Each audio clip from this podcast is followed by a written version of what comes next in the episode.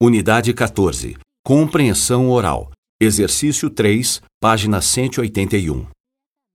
Precisamos falar da avaliação sobre o Francisco Mendes, o gerente de informática. Bem, de modo geral, a função do Francisco é suprir as necessidades da empresa em termos de sistemas de informação e automação de tarefas. Parece que as informações foram bem gerenciadas e que os relatórios foram produzidos. Por outro lado, os custos não foram reduzidos pelo uso da tecnologia da informação. É verdade, mas os sistemas funcionam como foram projetados. Você tem razão. Acho que o mais importante é saber se as necessidades da empresa foram atendidas. De acordo com o nosso levantamento, os diretores e os funcionários acham que a maior parte das necessidades deles com relação à informática foi atendida. No entanto, os diretores apontam os custos altos como ponto negativo. Outro ponto negativo: a tecnologia não é atualizada regularmente.